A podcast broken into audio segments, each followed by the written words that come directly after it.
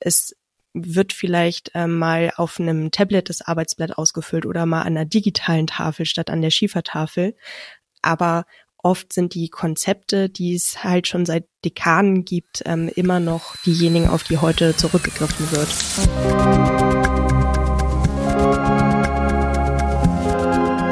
How to Solve It. Der Lösungspodcast.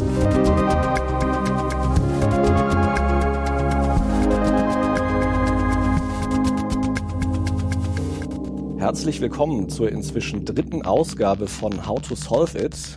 Dieses Mal zum ersten Mal mit mir, Stefan Mauer, und wieder mit Miriam Erlinspiel. Hallo Miriam.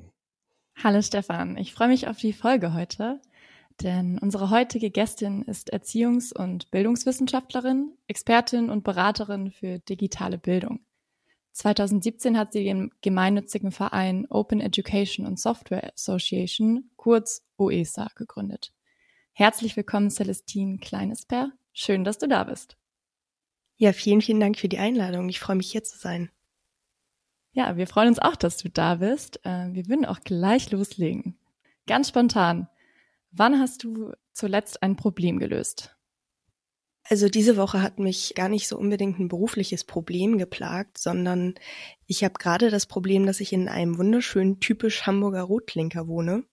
Aber es gibt häufig Probleme mit äh, diesen denkmalgeschützten 100 Jahre alten Gebäuden, sodass das Licht in ein Zimmer nicht mehr funktioniert.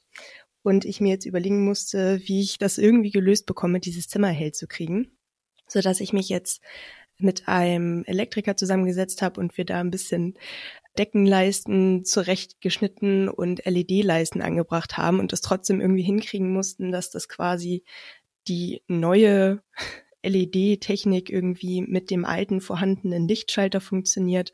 Und die Lösung gefällt mir tatsächlich so gut, dass ich jetzt überlege, es überall zu machen.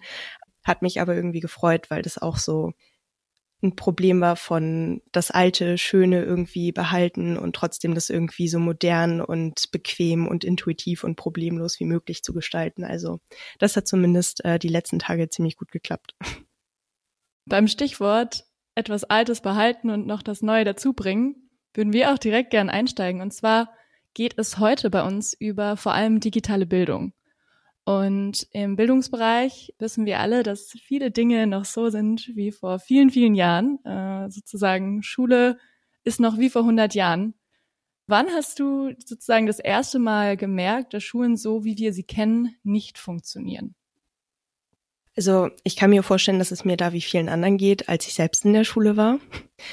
Einfach dadurch, dass es zum einen ja den Ansatz gibt, dass Schule eigentlich auf das spätere Leben vorbereiten sollte, einen möglichst Menschen zu mündigen Individuen heranziehen, damit sie selbst gute Entscheidungen treffen können und natürlich auch das Wissen vermittelt wird.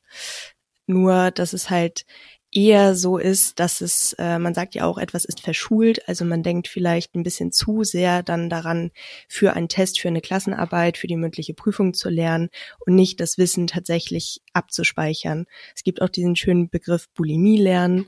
Also es hat einfach oft wenig damit zu tun, was in Schule passiert, damit, wie tatsächlich dann am Ende mit Wissen umgegangen wird und auch wenig damit zu tun, wie Wissen tatsächlich im Leben, im Berufsleben, im persönlichen Leben sich angeeignet wird, verarbeitet wird und irgendwie auch langfristig abrufbar bleibt. Ich fand es ganz spannend, also der Begriff, den du Miriam gerade benutzt hast mit dem Schule ist wie vor 100 Jahren, der kommt ja eigentlich auch von dir, Celestine, aus dem Vorgespräch. Kannst du uns noch mal so ein bisschen erklären, wieso es eigentlich diese starke Aussage nötig ist, wirklich zu sagen, Schule ist wie vor 100 Jahren, weil wenn man so auf den ersten Blick sich das anguckt, dann denkt man ja schon, na, wir benutzen ja jetzt nicht die gleichen Materialien wie vor 100 Jahren. Wieso ist es trotzdem zutreffend, das so zu sagen? Vor allem denke ich, weil ein Umdenken gar nicht so richtig stattgefunden hat. Also 100 Jahre ist natürlich ein sehr weit gefasster Zeitraum. Aber dennoch, wenn wir uns überlegen, ähm, wie die Medien sich zum Beispiel verändert haben, zum Glück sind Overhead-Projektoren jetzt nicht mehr so unbedingt an den Schulen vorhanden. Und äh, mit Schiefertafel und Griffel gehen wir in der Schule auch kaum um. Aber theoretisch kann man schon sagen, dass sich vor allem einfach die Medien ausgetauscht haben und Unterricht aber dennoch als Konzept so fortgeführt wird diese Szene, ein Lehrer, eine Lehrerin steht vor einer Klasse und ähm, versucht einfach irgendwie Wissen runterzurattern. Ähm, es werden Arbeitsblätter ausgefüllt. Das passiert heute ja genauso ähm, wie vor 100 Jahren. Und es wird vielleicht ähm, mal auf einem Tablet das Arbeitsblatt ausgefüllt oder mal an einer digitalen Tafel statt an der Schiefertafel. Aber oft sind die Konzepte, die es halt schon seit Dekaden gibt, ähm, immer noch diejenigen, auf die heute zurückgegriffen wird. Und dieser Ansatz, wie Bildung tatsächlich als Konzept auch umgedacht werden kann durch bestimmte Medien, welche Möglichkeiten sich durch bestimmte Medien didaktisch auch ergeben, also wie man durch bestimmte Medien bestimmtes Wissen fachspezifisch vermitteln kann, das hat, glaube ich, noch nicht so richtig äh, stattgefunden. Was würdest du denn sagen, wo wir aktuell stehen? Kannst du so ein paar konkrete Dinge nennen, die sich vielleicht schon in die richtige Richtung bewegen? Was beobachtest du da aus deinem Umfeld? Aus meinem Umfeld kriege ich glücklicherweise mit, dass sich äh, gerade diese besagten Konzepte jetzt weiterentwickeln. Also gerade durch äh, die Covid-19-Pandemie haben sich ja auch Konzepte wie Blended Learning, Flipped Classroom, also dass man sich zum Beispiel vor einer Unterrichtsstunde eigenständig im eigenen Lerntempo mit der gewünschten Schriftgröße oder dem eingestellten Hintergrund Sachen selbst aneignet, wie es für einen selbst eben gut passt und man dann im Unterricht mit den anderen KommilitonInnen und der Lehrkraft eben ein Gespräch darüber führt und sich austauscht, reflektiert, Rückfragen stellt. Das sind einfach Unterrichtsformen, die sich jetzt, glaube ich, auch durch die Pandemie nochmal richtig Aufwind bekommen haben tatsächlich auch bildungspolitische Maßnahmen wie zum Beispiel den Digitalpakt.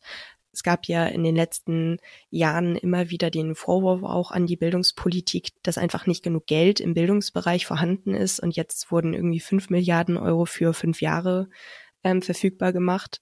Man sieht, dass das auf jeden Fall ein super Schritt in die richtige Richtung war und ist. Aber dennoch wird auch daran deutlich, dass es immer noch, ähm, auch wenn man das Problem mit Geld bewirft, nicht wirklich das Wissen und die fehlende Kompetenz und ähm, auch die Motivation oder die Ideen, wie man das tatsächlich auch gut nutzen kann, bedeutet. Ich würde da gerne noch mal so ein bisschen rauszoomen. Du hast es jetzt äh, so schön erzählt, ne, was, was es alles für Ansätze gibt. Aber wenn wir jetzt noch mal ausgehen von dem, okay, Unterricht ist eigentlich so Frontalunterricht, eine Person steht vorne, viele Leute sitzen und hören zu und interagieren aber eigentlich gar nicht miteinander. Wenn wir das jetzt so ein bisschen als Ausgangspunkt nehmen und sagen, das ist eigentlich das Problem, dass auch das in unseren Köpfen ist, dass Unterricht so funktioniert. Wie geht's denn besser? Also was müsste in den Köpfen passieren? Was müsste in der Art, wie Unterricht passiert, geschehen, damit wir wirklich eine bessere Wissensvermittlung haben, damit Bildung besser funktioniert und auch von digitalen Möglichkeiten besser Gebrauch macht? Also gerade Digitalisierung ist so ein Buzzword, das äh, jetzt auch unabhängig vom Bildungsbereich hier einfach gern genutzt wird. Und im Bildungsbereich führt es einfach dazu, dass Konzepte, Strategien, ähm, Fortbildung konzipiert werden, damit auf jeden Fall auf Teufel komm raus digitale Medien im Unterricht eingesetzt werden. Und das allein hilft ja nicht. Also was hilft es denn, anstatt dass ich einen Text im Cornelsen Schulbuch lese, dass ich den dann auf einem Tablet lese? Das ist ja auch eine sehr aktuelle Diskussion. So lesen, ähm, auf welchem Medium ist das eigentlich besser? In welchem Alter hat das welche Vor- und Nachteile? Also dieses Umdenken müsste meiner Meinung nach weg von Hauptsache es ist digital hin zu welche Möglichkeiten bietet das eigentlich und wo ist es wirklich sinnvoll und wo ist es wirklich förderlich für die Vermittlung von Wissen, für auch vielleicht pädagogische Zwecke und nicht nur didaktische. Das bedeutet, wenn wir sagen, digitale Bildung, da hören wir jetzt mal nicht auf, weil es bringt nichts, den Text einfach nur digital vorliegen zu haben. Aber wie wäre das denn, wenn wir einen Text hätten, der zum Beispiel markierbar ist, durchsuchbar, ähm, dass man Passagen rauskopieren kann, dass man vielleicht Texte auch tatsächlich ähm, benutzen kann. Es ist ja auch urheber- und nutzungsrechtlich immer schwierig, mit Unterrichts- und Bildungsmaterialien irgendwie umzugehen. wenn man dann sagt, man geht quasi noch diesen Schritt weiter und sagt nicht nur digital, sondern eben auch offen, dass es halt wirklich für viele Leute nutzbar ist, frei zugänglich, dass es auch wirklich individuell anpassbar ist, dann wird auch irgendwie ein Schuh draus, dann wird es ein ganzheitliches Konzept, wodurch sich Bildung auch einfach verändern könnte, als wie wir es jetzt vielleicht heute noch kennen. Wo würdest du denn sagen, muss man ansetzen für dieses Umdenken oder Weiterdenken? Also wenn ich jetzt an meine Lehrerinnen damals denke, die waren einfach komplett überfordert mit der Umstellung von Buch auf Tablet. Mhm. Und das ist ja wahrscheinlich auch ein wichtiger Punkt, dass man nicht einfach diese Technik den Lehrerinnen und den Lehrkräften übergeben kann und dann hofft, dass sie irgendwas draus machen. Also da muss wahrscheinlich auch dort schon angesetzt werden oder ist das schon viel früher? Also wo kann man da konkret ansetzen und dieses Umdenken auch fördern? Also ich denke, äh, Lehrkräfte sind auf jeden Fall da der Dreh- und Angelpunkt.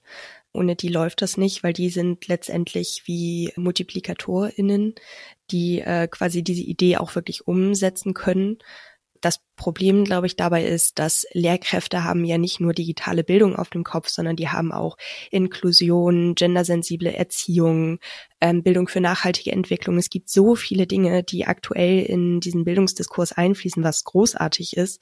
Aber jeder versucht sich da irgendwie so seinen Platz zu erkämpfen.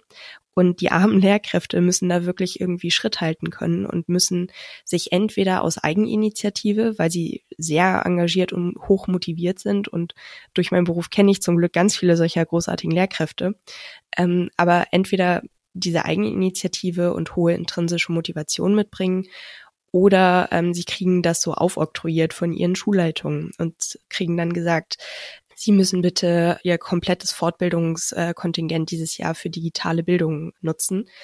Wenn man im Lehramtsstudium schon ansetzen würde, könnte man digitale Bildung eben nicht nur als Mittel zum Zweck vermitteln, sondern auch das vielleicht in den Unterricht integrieren. Also digitale Bildung ist ja zum einen ein übergeordnetes bildungspolitisch gesellschaftliches Thema, zum anderen ein Mittel zum Zweck. Also Lehrkräfte, die irgendwie am Computer ihren Unterricht vorbereiten, dafür das Internet nutzen, Arbeitsblatt digital erstellen, aber auch als Unterrichtsthema. Also da gibt's ja sehr viele verschiedene Zugänge.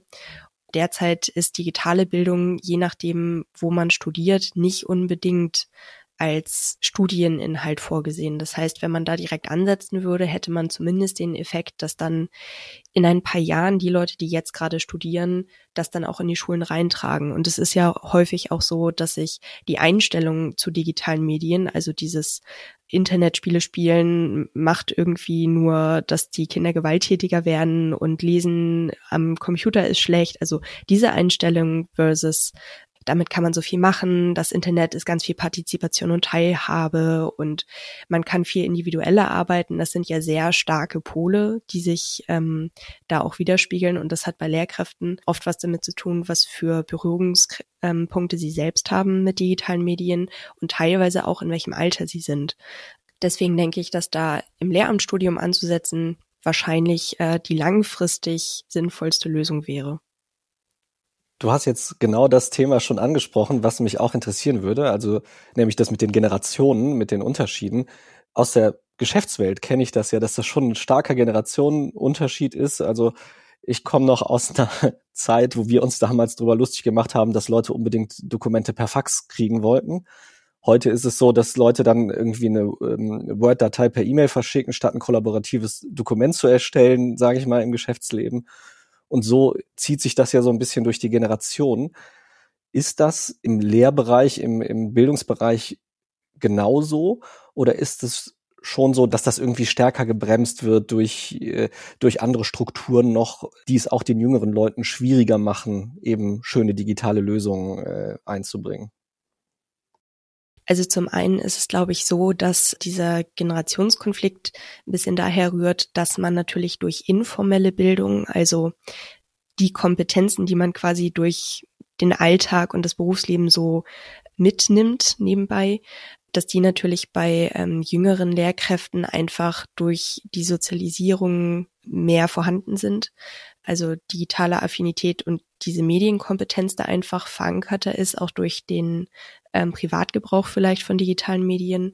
Aber das Zusammenarbeiten ist dabei auch ein wichtiger Punkt, weil ähm, vielleicht die junge Kollegin, der junge Kollege, der an einer Schule arbeitet, vielleicht super tolles Unterrichtskonzept entworfen hat und es ja leider auch immer noch so ist, dass äh, wenn das zum Beispiel ein digitales Konzept ist, also entweder digital vorliegt oder auch den Einbezug von digitalen Medien in der Unterrichtseinheit selbst vorsieht, dann nicht unbedingt dieser Person gehört, sondern eben der Schule.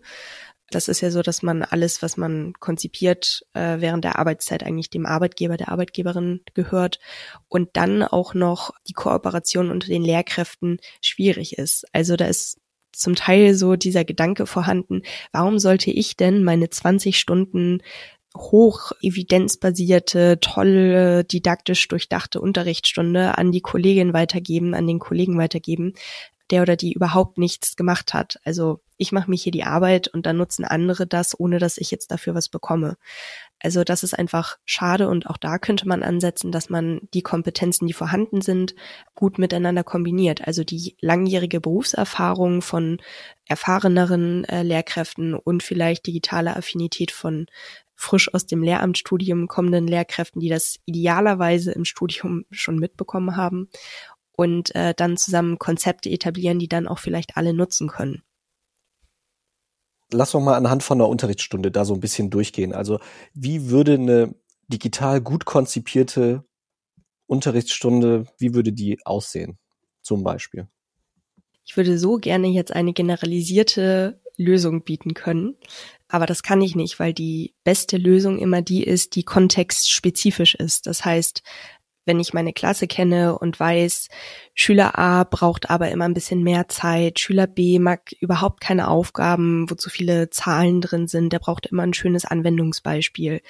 Ähm, und genau das wäre eine ideale ähm, Unterrichtseinheit, diejenige, die eben super gut auf die Zielgruppe angepasst ist.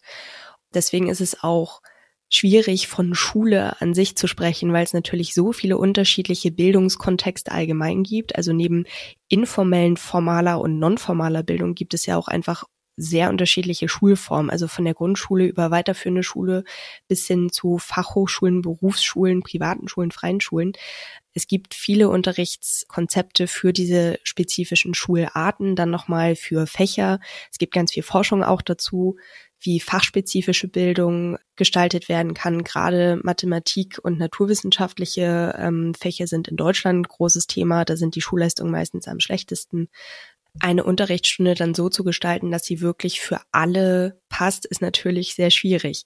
Deswegen ähm, kann offene Bildung aber auch da gut ansetzen, weil offene Bildung eben sehr inklusiv denkt, sehr flexibel ist das ist sowieso ein großes Learning, glaube ich. Jeder, der schon mal vor einer Klasse gestanden hat, weiß, wenn man das beste Unterrichtskonzept hat, bringt es auch nichts, wenn mit der Klasse an dem Tag einfach nichts anzufangen ist. Das heißt, Flexibilität ist da auch eine wichtige Sache. Da ein Unterrichtskonzept zu haben, das ermöglicht irgendwie da nochmal eine andere Aufgabe zwischenzuschieben, weil man merkt, ah, das, der Inhalt, äh, den ich jetzt gerade irgendwie versucht habe, näher zu bringen, der ist noch nicht ganz angekommen oder hm, ich merke, da gibt's eine Gruppe, die ist ganz stark und die könnte schon weitermachen und eine andere, die bräuchte da aber nochmal was oder vielleicht irgendwie einen kleinen Energizer da drin zu haben. Also kann man leider wirklich nicht sagen, sondern wirklich nur dieses es sollte kontextspezifisch an die Zielgruppe angepasst und individuelle Anpassungsmöglichkeiten geben. Das fordert wahrscheinlich eben, wie du es ja auch ein bisschen angedeutet hast, heraus, dass, dass man eben die Lehrkräfte auch zur Verfügung hat. Und man hört ja auch aktuell immer mehr, dass es jetzt schon einen Lehrkräftemangel Mangel gibt. Und da denke ich eben daran, so ein, diese individuelle Anpassungsmöglichkeit fordert eben heraus, dass vielleicht nicht eine Lehrerin oder ein Lehrer da mit 30 äh, SchülerInnen steht und dann auch so flexibel mal von einem Lehrkonzept zum nächsten springen kann, weil das wahrscheinlich auch Zeit in Anspruch nimmt, die Lehrkräfte in vielen Fällen wahrscheinlich auch nicht haben, weil sie hier und da die ganze Zeit Feuer löschen müssen. So, und jetzt habe ich meine Frage vergessen, auf die ich eigentlich hinaus wollte. Äh, vielleicht kommt sie mir gleich. Es sei denn, du hast schon eine Frage noch zu dem, Stefan. Ich kann, ich kann gerne reinspringen an dieser Stelle, ja. weil ähm, ich würde schon gerne noch mal einmal versuchen, dich so ein bisschen konkreter auf ein, zwei Beispiele festzunageln, Celestine. Ähm, ihr beratet ja auch mit OESA, also ihr geht ja auch wirklich in die Schulen zum Beispiel rein. Was sind denn da zum Beispiel so, ich sag jetzt mal wirklich ein, zwei Tools, die ihr so als erstes einbringt, weil die halt am häufigsten fehlen und auf der anderen Seite vielleicht nicht ganz so schwer umzusetzen sind. Das, was wir vor allem machen, ist der Ansatz, wir vermitteln Wissen, sodass die Lehrkräfte das selbst entscheiden können. Denn wie wir vorhin auch schon besprochen hatten, es geht halt ohne intrinsische Motivation wird Unterricht auch dann nicht gut, wenn man fünf Milliarden Euro für fünf Jahre zur Verfügung hat. Und deswegen ist unser Ansatz da absolut quasi die Lehrkräfte zu fragen, wo habt ihr Bedarf? Was würdet ihr gerne wissen? Wie arbeitet ihr gerne? Was sind Kriterien, die euch wichtig sind? Sowas wie, sollte möglichst benutzerinnenfreundlich sein oder absolut datenschutzkonform, sonst macht unsere Schulleitung irgendwie Stress. Und dann auch wieder individuell an die Lehrkräfte angepasst daran zu gehen. Was ich aber sagen kann, ist, weil du jetzt von Tools gesprochen hast, ähm, wir geben immer gerne so ein paar Kniffe an die Hand, wie man zum Beispiel offene Bildungsressourcen finden kann, dass man sich dann auch was aussuchen kann. Und wenn es nur, sage ich mal, ähm, als erster Schritt ist, dass man in der erweiterten Google-Bildersuche, wenn ich für mein Arbeitsblatt ein schönes Bild haben will, dann auf Creative Commons Lizenz gehe und mir da vielleicht eine raussuche, die für meinen Kontext passt. Also das sind so ein paar Kniffe, wie man quasi Open Educational Resources, also offene Bildungsressourcen gut finden kann. Das ist was, das wir eigentlich immer allen mit auf den Weg geben. Einfach, weil wir da auch ein bisschen besorgt sind, dass Lehrkräfte eventuell urheberrechtlich geschütztes Material sich raussuchen und damit vielleicht auch irgendwann mal Schwierigkeiten bekommen. Der Begriff Open Education oder offene Bildung ist ja jetzt in deinen Antworten schon ein paar Mal gefallen. Vielleicht magst du noch einmal auf den Begriff ein bisschen näher eingehen für unsere HörerInnen, die davon noch nicht so oft gehört haben. Sehr gern. Also Open Educational Resources, kurz OER oder eben auch in, in der deutschsprachigen Community offene Bildungsressourcen zeichnen sich vor allem durch eine freie Lizenzierung aus. Also wenn ich als Lehrkraft jetzt einfach Biounterricht, vierte Klasse, gebe irgendwie ein Schlagwort ein, das Eichhörnchen und dann suche ich mir irgendwie ein Bild aus und vielleicht ein paar Sachen von Grundschulkönig, also Websites, auf denen es quasi kostenlos Unterrichtsmaterial gibt und passt das so ein bisschen an, dann wäre das tatsächlich illegal sofern es nicht durch eine offene Lizenz gekennzeichnet ist. Eine offene Lizenz oder Creative Commons Lizenzen, wie sie heißen, sind ein abgestuftes Modell, wo quasi die Person, die zum Beispiel ein Arbeitsblatt erstellt, entscheiden kann, wie das genutzt werden darf. Also wenn ich das jetzt auf eine Website hochlade, mein Arbeitsblatt und sage, ich möchte bitte, dass jeder, der dieses Arbeitsblatt verwendet, meinen Namen da drauf schreibt oder ich möchte, dass das nicht verändert werden darf und mein Name da drauf steht. So gibt es so verschiedene Nutzungsaspekte, die man festlegen kann und sich dann aktiv dafür entscheidet, wie das, was man erstellt hat, frei nutzbar ist. Das hat den Vorteil gegenüber Schulbüchern zum Beispiel, dass man natürlich viel, viel mehr nutzen kann, anstatt urheberrechtlich geschütztes Material. Was man sich jetzt so ein bisschen denken kann und was auch nicht verschwiegen werden darf, ist natürlich so der Nachteil, wie alles, was im Internet steht. Es sollte natürlich irgendwie kuratiert sein, aber da wissen Lehrkräfte ja auch meistens, was gutes Unterrichtsmaterial ist oder wonach sie suchen und an welchen Kriterien man das gut festmacht. Also da gehört auch eine gewisse Medienkompetenz und Kritik auf jeden Fall zu. Aber es ermöglicht einem eben auch mehr Handlungsmöglichkeiten. Und das Ziel von diesen Open Educational Resources ist es, Bildung und Lernen allgemein zugänglicher zu machen, dadurch Bildungsgerechtigkeit zu ermöglichen, niedrigschwellig Bildung zu ermöglichen, inklusiv zu sein, auch einfach Bildung insgesamt zu verbessern. Denn gerade Bildung in der Grundschule zum Beispiel, da muss man das Rad auch nicht immer neu erfinden. Das ist sehr ähnlich, was da an Inhalten vermittelt wird. Und anstatt dass Lehrkräfte mit sehr viel Vor- und Nachbereitungszeit Unterrichtsmaterial konzipieren, könnte man sich ja auch einfach gute Konzepte nehmen und die einfach stetig weiter verbessern. Und das wird durch freie Lizenzen und dieses ganze Modell von OER einfach möglich also das klingt ja jetzt erstmal total naheliegend, so nach dem Motto, warum machen das nicht alle? Ist das nicht die Regel? Tja, warum machen das nicht alle? Das frage ich mich auch immer. Und leider gibt es auch eine gute Antwort darauf, und zwar die Auffindbarkeit. Es gibt gar nicht so einen großen Mangel. Also OER sind so in den letzten 20 Jahren vor allem äh, ein großes Thema gewesen und gerade in der deutschsprachigen Community, die ist sehr aktiv. Und es gibt sehr viele Initiativen, ähm, Stiftungen, Privatpersonen, Lehrkräfte, die mit Bildungsblogs arbeiten. die da ganz viel Arbeit reinstecken und großartige Sachen äh, veröffentlichen. Das Problem ist eben die Auffindbarkeit. Also wenn man sich quasi den User Case einmal überlegt, ich bin Lehrkraft und gebe halt Eichhörnchen bei Google ein, kommt mir so die Eichhörnchen-OER nicht unbedingt als dritte Suchanfrage raus. Vor allem, wenn ich äh, mit diesem Begriff noch gar nichts anfangen kann. Also es war ganz spannend. Ich habe mich mal mit ähm, einer Gruppe Lehrkräfte unterhalten, wo ich einen Workshop gegeben habe. Und dann äh, habe ich gefragt, wer hat denn von Ihnen schon mal OER verwendet oder erstellt oder ähnliches.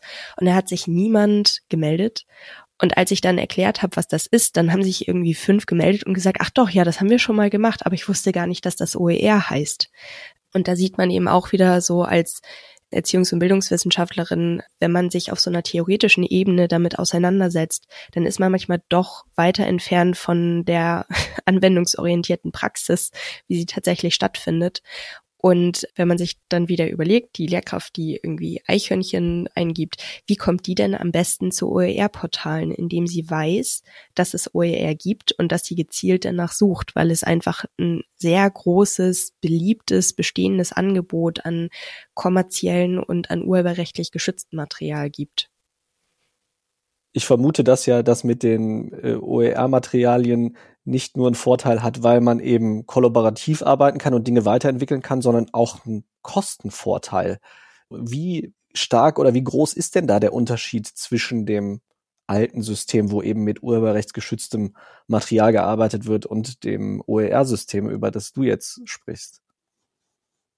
Also der Kostenfaktor ist auf jeden Fall ein großes Thema und freie Materialien können da auf jeden Fall ein guter Ansatz sein, um die Kosten sowohl für SchülerInnen als auch für Lehrkräfte als auch für Schulen deutlich zu senken. Aber freie Materialien kann auch missverständlich sein. Es gibt da den schönen Fruch free as in free speech, not as in free beer.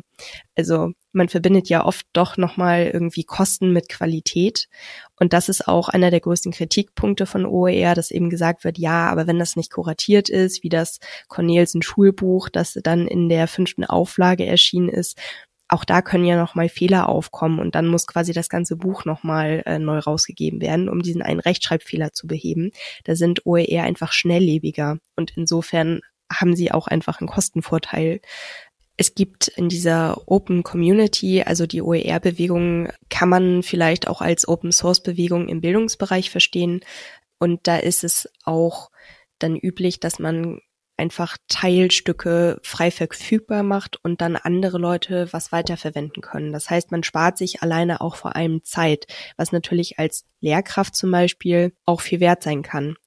Und es gibt gegenüber OER auch sehr viele kostenpflichtige Unterrichtsmaterialien, die Lehrkräfte zum Teil aus eigener Tasche bezahlen. Es gibt die Schulbücher, die von SchülerInnen dann teuer erworben werden müssen.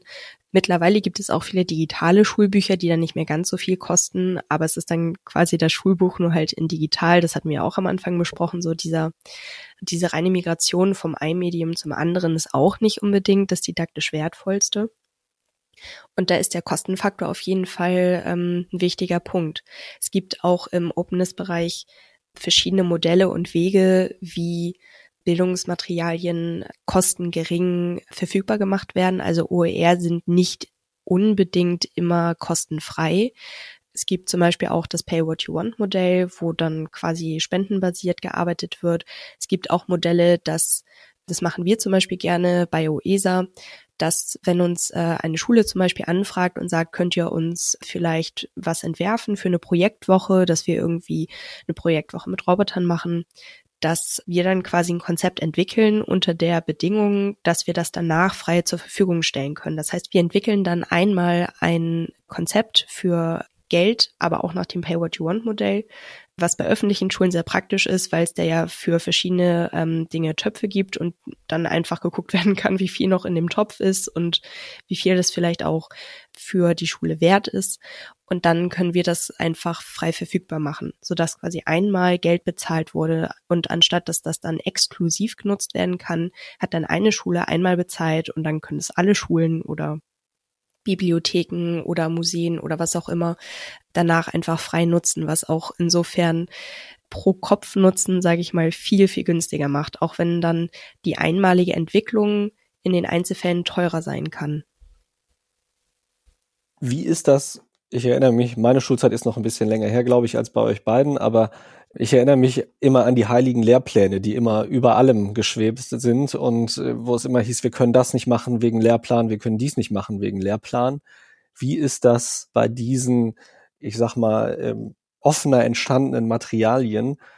Ist das nicht sehr schwierig, die lehrplankonform zu machen? Oder wie kann das gelingen?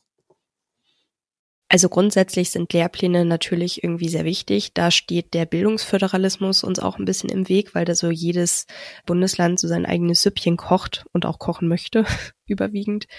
Und die Orientierung an Lehrplänen ist natürlich insofern gut, weil dadurch gewährleistet sein kann, dass vor allem Grundschulkinder und ähm, Kinder und Jugendliche an weiterführenden Schulen ihre allgemeinen Bildung einheitlich gestaltet bekommen.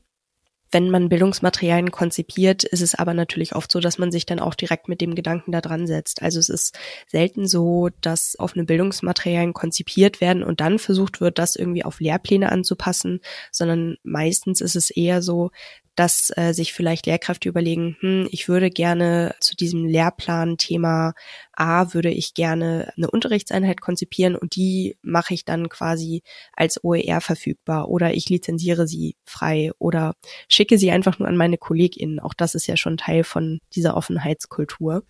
Das heißt, es kommt sehr auf den Anwendungskontext an, aber grundsätzlich ähm, vertragen sich OER und äh, Lehrpläne in Deutschland sehr gut da gibt es auch bei einigen OER-Plattformen gezielt mit so Kacheln angeordnet nach Unterrichtsfach und Klassenstufe und dann nochmal Themen. Also wirklich sehr passgenau zugeschnittene OER auch für bestimmte Lehrpläne in bestimmten Bundesländern. Ich fände es auch noch spannend, ein bisschen weiter rauszuzoomen. Und zwar meintest du, dass die deutsche Community für OER schon recht groß ist und es da eigentlich auch viel Verfügbarkeit von Ressourcen gibt, von offenen Ressourcen. Wie ist das denn in anderen Ländern? Also kannst du auch davon Erfahrungen sprechen? Seid ihr da auch im Austausch? Hast du da einen Vergleich zu anderen Bildungssystemen? Ist natürlich eine sehr breite, große Frage, aber ich glaube, das ist auch immer noch spannend, Deutschland im Vergleich zu anderen Ländern zu sehen. Da kann ich vor allem berichten, OESA ist auf jeden Fall ein international agierender Verein, dadurch, dass wir auch uns gegründet haben mit Leuten aus verschiedenen Staaten und jeweils dann mal verschiedene kleine regionale Projekte initiiert haben. Also es ist quasi wie das institutionelle Dach für ganz viele verschiedene Projekte von gleichgesinnten Leuten.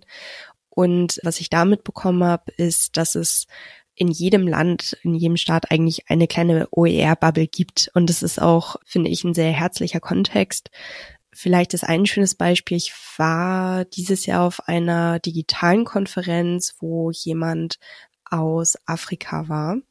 Da haben wir dann darüber gesprochen, wie schnelllebig Bildungssysteme sind. Und da ist im Gespräch auf jeden Fall deutlich geworden, dass zum Beispiel Bildungssysteme in Südafrika war das einfach noch so jung sind, dass sie viel, viel schneller evidenzbasierte Erkenntnisse irgendwie einpflegen können in das Bildungssystem.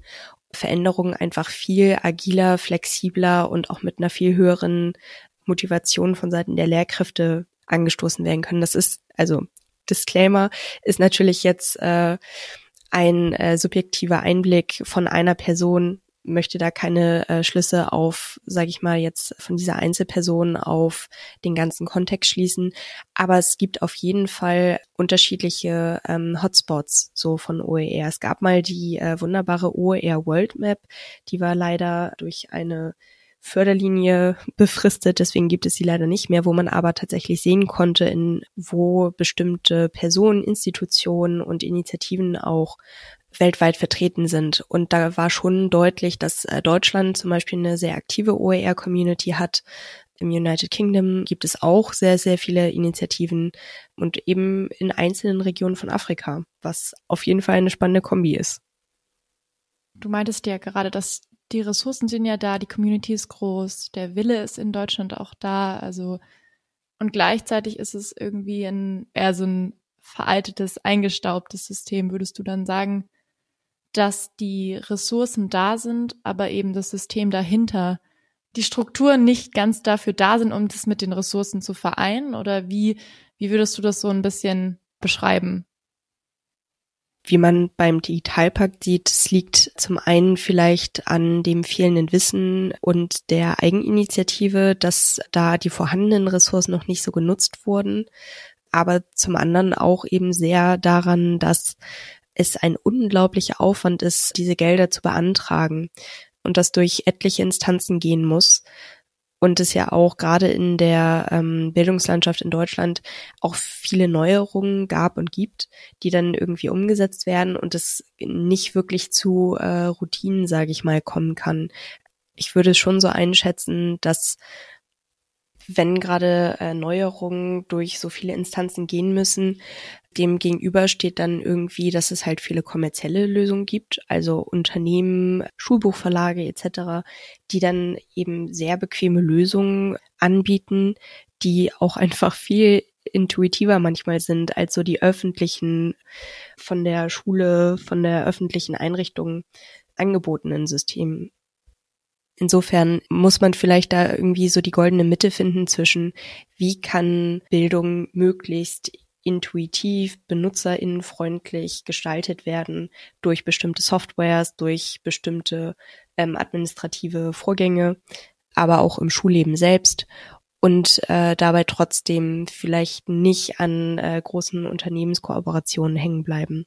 Und da fehlt vielleicht nochmal so eine gute Schnittstelle vielleicht auch eine zentrale Schnittstelle. Es ist auch viel in Diskussionen, wo es tatsächlich eine öffentliche Einrichtung gibt, eine staatliche Einrichtung gibt, die aber dieses Wissen eben hat und verfügbar macht und auch so gestaltet, dass Software funktioniert, dass die Beantragung von Mitteln funktioniert und äh, mit Fachwissen einfach gut geholfen werden kann, ohne dass es in diesen starren Strukturen gefangen bleibt und es ein hoher bürokratischer Aufwand ist, für eine Klasse Tablets zu beantragen. Wenn ich dann jetzt aber mal diesen Schritt gegangen bin, also ich bin jetzt eine Lehrkraft und ich sage so, ich habe mich da jetzt informiert, ich habe jetzt die offenen Materialien mir organisiert, habe vielleicht auch zu welchen beigetragen. Was kann ich damit jetzt konkret im Unterricht anders machen, um eben von diesem Ich stehe frontal vor 30 Leuten und erzähle denen was wegzukommen? Also zum einen ist es vielleicht nochmal wichtig anzumerken, dass OER alleine auch keine Generallösung sind. Also OER gerade in Kombination äh, mit Konzepten, die wir schon angesprochen hatten, sowas wie Blended Learning, Flip Classroom, das wäre wahrscheinlich super, wenn man nicht nur sich überlegt, ich mache jetzt meine digitalen Arbeitsblätter frei verfügbar, sondern dann eben auch noch den Schritt mitdenkt, wie kann ich das denn in ein didaktisches Konzept gut verpacken? Und es gibt durchaus OER-Plattformen, die auch interaktive Inhalte haben oder Software, sowas wie H5P zum Beispiel, wo es verschiedene Inhaltstypen gibt, wo ganz interaktiv so Entscheidungsbäumen zum Beispiel ein ganzer Lernpfad ähm, aufgesetzt werden kann. Also wenn wir OER mit äh, didaktischen Konzepten kombinieren, kann daraus auch wirklich so ein ganzheitliches Konzept werden, dass eben SchülerInnen individuell bestimmen können, was sie gerade brauchen, ob sie gerade besser nochmal äh, Inhalte vertiefen, ob sie vielleicht lieber ein Video dazu gucken, als einen Text dazu lesen, also Informationen auch in verschiedenen Formaten verfügbar machen, ob es jetzt gehört, gelesen oder geschaut wird und dann auch in welchem sozialen Kontext das Wissen auch vermittelt wird. Also mache ich das als Lehrkraft, während ich vor der Klasse stehe oder lasse ich sie das alleine zu Hause machen und wir reden dann in der Schule darüber oder lasse ich irgendwie eine kleine Gruppe zusammen Video gucken oder einen Text lesen. Also durch diese Kombination an sich, glaube ich, wird tatsächlich, wenn man es jetzt so sagen möchte, der größte Mehrwert rausgeholt. Da kommen wir jetzt auch wieder so ein bisschen in die Richtung, ich sage jetzt mal auch Digitalkompetenz nicht nur bei den Lehrenden, sondern eben auch bei den SchülerInnen. Inwiefern trägt das auch dazu bei, dass man eben sagt, die SchülerInnen, die sind ja in ihrem Alltag ständig mit digitalen Medien konfrontiert. Und wenn sie das in der Schule eben nur auf so eine sehr oberflächliche Weise sind, schadet das ja vielleicht auch in der Entwicklung von einer, von einer gesunden Digitalkompetenz, sage ich jetzt mal, außerhalb von TikTok. Worauf kann ich oder sollte ich da achten, wenn ich äh, eine Lehrkraft bin, dass ich eben solche Dinge auch vermittel? Inwieweit trägt das dazu bei?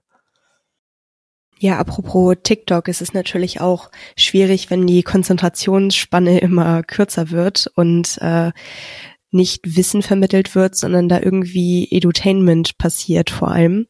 Also das ist, glaube ich, schwierig, auch da wieder so eine generelle Antwort zu finden. Was man, glaube ich, generalisiert sagen kann, ist, dass Unterrichtsqualität, was auch ein sehr verbreitetes Forschungsthema ist und ganz viele theoretische Modelle zu gibt, uns gezeigt hat, dass egal was man tut, man sollte dahinter stehen und lieber was Einfaches gut und überzeugend rüberbringen, anstatt das elaborierteste, tollste OER Flip Classroom Konzept umzusetzen und nicht wirklich dahinter zu stehen. Also wenn ich als Lehrkraft sage, ich finde TikTok einfach total blöd. Ich kann damit nichts anfangen und ich werde mich jetzt nicht auf super unauthentische Art und Weise äh, damit in meinem Unterricht beschäftigen. Dann ist es wahrscheinlich auch besser, wenn man es sein lässt und vielleicht einen anderen Zugang findet.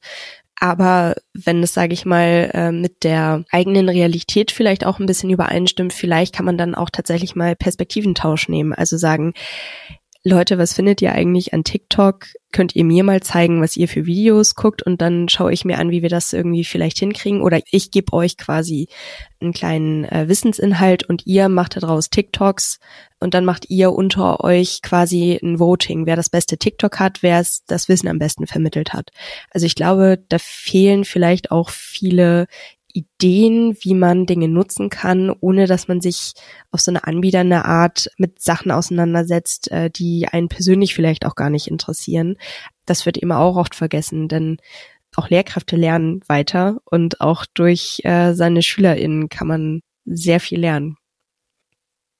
Wir kommen jetzt so langsam äh, aufs Ende des Gesprächs zu, weil wir, ich habe das Gefühl, wir kriegen das langsam so ein bisschen rund. Aber wenn du jetzt noch mal sagen würdest, so was sind so die ein, zwei großen Dinge, wenn wir die lösen würden, äh, dann kämen wir deutlich schneller voran, was die Digitalisierung unserer Bildung anginge, die sinnvolle Digitalisierung. Ich denke, da müssen sich die beteiligten Akteure zusammenfinden, und zwar Bildungspolitik, die Schulen und auch die Lehrkräfte dann in der tatsächlich praktischen Instanz und einfach dahingehend umdenken, wie Bildung konzeptuell mal umgedacht werden kann. Wenn wir uns überlegen, das Problem, es gibt nicht genug intrinsische Motivation, aber wir haben einige wenige hoch engagierte Lehrkräfte, dann das Problem, diejenigen, die tolle Unterrichtskonzepte entwickeln, ähm, sind vielleicht nicht unbedingt interessiert daran zu teilen, weil da auch einfach die Wertschätzung fehlt und man sich dann so ein bisschen ausgenommen fühlt, könnte man ja kombinieren und sagen, gut, dann gibt es einfach an jeder Schule ein Team, das didaktische Team, das OER-Team, das Bildungsressourcenteam, man nenne es, wie man es will, das tatsächlich vor allem Lernressourcen entwickelt, das die anderen nutzen können und das vielleicht auch dann an einer zentralen Stelle verfügbar gemacht wird, was auch auffindbar ist und was alle Schulen kennen. Zentralisierte Lösungen gibt es ja zum Teil schon. Auch die nationale Bildungsplattform wird gerade entwickelt. Also es wäre eigentlich eine großartige Gelegenheit, um mit den vorhandenen Sachen dahingehend umzudenken, dass man die Sachen, die man hat und die Probleme, die man hat, einfach so kombiniert, dass man ein gutes Konzept daraus bekommt. Und ich halte das für absolut möglich. Da bräuchte es nur jemanden, der an der richtigen Stelle sitzt und den Überblick hat und dann die gute Idee hat, wie das am besten funktionieren kann. Also am Ende, dass nicht jeder Schule oder jede Institution für sich selber so ein bisschen hinwurstelt, sondern halt sagt, wir brauchen Leute, die sich damit auskennen, mit auch der digitalen Seite, mit der rechtlichen Seite, mit der urheberrechtlichen Seite und die eben Dinge vorbereiten, die schon mal so off the shelf ganz gut sind. Das heißt, man kann sich die rausnehmen und nutzen, man kann sie aber auch eben nehmen und weiterentwickeln und idealerweise dann diese diesen Beitrag, den man geleistet hat, auch wieder zurückspielen und sagen, hier Leute, guckt euch doch mal an, äh, so kann man das auch machen. Genau. Und eben dieses Umdenken hin zu Kooperation und Kollaboration, Zusammenarbeiten und Kultur des Teilens einfach praktisch leben in der Bildungswelt. Und wie weit sind wir davon entfernt, wenn du mal so aus deinem Beratungsalltag äh, dir das anguckst? Wie lange brauchen wir noch? Zehn Jahre? Zwanzig? Schwer zu sagen, weil es äh, sehr starke Unterschiede gibt, die auch durch die Pandemie immer stärker geworden sind. Also man beobachtet schon, die Hälfte der Schulen in Deutschland hat immer noch kein richtig gutes WLAN. Und es ist umso schlechter, je ländlicher die Schule gelegen ist. Deswegen gibt es Schulen, die sind schon Modellschulen zum Beispiel oder einfach Schulen, die sich hingesetzt haben und Konzepte entwickelt haben, die so super gut funktionieren. Das sind dann auch diejenigen, die äh, dann aus dem Digitalpakt sich dann nochmal obendrauf vielleicht was holen und andere Schulen, die einfach sehr weit davon entfernt sind. Deswegen, bis alle Schulen auf so einem Level sind, glaube ich, bräuchte es sehr viel mehr als zehn Jahre. Aber das Schöne ist, dass es ja auch immer schneller geht und immer mehr Leute immer mehr Lehrkräfte, immer mehr Menschen aus anderen Bildungskontexten einfach ein ähm, Bewusstsein dafür entwickeln, was Bildung eigentlich bedeutet und was da vor allem hintersteht, auch im, mit Blick auf Chancen und Bildungsgerechtigkeit, dass die soziale Herkunft irgendwie nicht determinieren sollte, wo es einen dann mal im Leben hin verschlägt. Und das ist auf jeden Fall eine Entwicklung, die, glaube ich, noch eine ganze Weile brauchen wird. Aber ich würde sagen, wir sind da auf einem sehr guten Weg. Ich fühle mich jetzt äh, inzwischen sehr gut informiert. Ich, äh, wir wollen ja die Leute auch nicht äh, overloaden. Oder Miriam, hast du noch was, was dir auf den Nägeln brennt? Nee, eigentlich nicht. Ich fand das jetzt eigentlich ein ganz schönes Schlusswort und auch ein positives. Celestine, wenn du damit einverstanden bist, dann, dann machen wir das zu deinem Schlusswort. Finde ich gut. Prima. Dann äh, kann ich nur sagen, ganz herzlichen Dank, dass du dir die Zeit genommen hast, uns das alles zu erklären. Ich hoffe, dass einige Leute, ähm, die zugehört haben, da auch nochmal was von haben. Und das Schöne an dieser Sache ist ja, dass, glaube ich, für viele Menschen auch was ist, was sie einfach umsetzen können in ihrem Leben. Es ist ja auch nicht so, dass ich jetzt unbedingt Lehrer oder Lehrerin sein muss, sondern ich kann ja auch generell, wenn ich sage, ich möchte Leuten was beibringen, ich möchte selber vielleicht was lernen, mich an diesen ähm, OERs orientieren oder äh, mir da vielleicht auch mal was runterladen, mir das angucken. Insofern, äh, ja, vielen lieben Dank. Viel Spaß an alle, die das auch mal ausprobieren wollen. Ich werde auf jeden Fall mal mir ein paar von diesen Links angucken und ähm, ja, dann kann ich nur sagen, äh, auch danke an alle, die zugehört haben und bis zum nächsten Mal. Vielen Dank auch von meiner Seite. Ich fand es ein sehr, sehr spannendes Gespräch. Stefan und ich haben uns auch im Voraus sehr darauf gefreut, auch dass du dir die Zeit genommen hast. Ja, danke euch für die spannenden Fragen und das äh, coole Gespräch. Es hat mich auf jeden Fall sehr gefreut. Danke dir. Bis bald und tschüss. Bis bald. Tschüss. Ciao.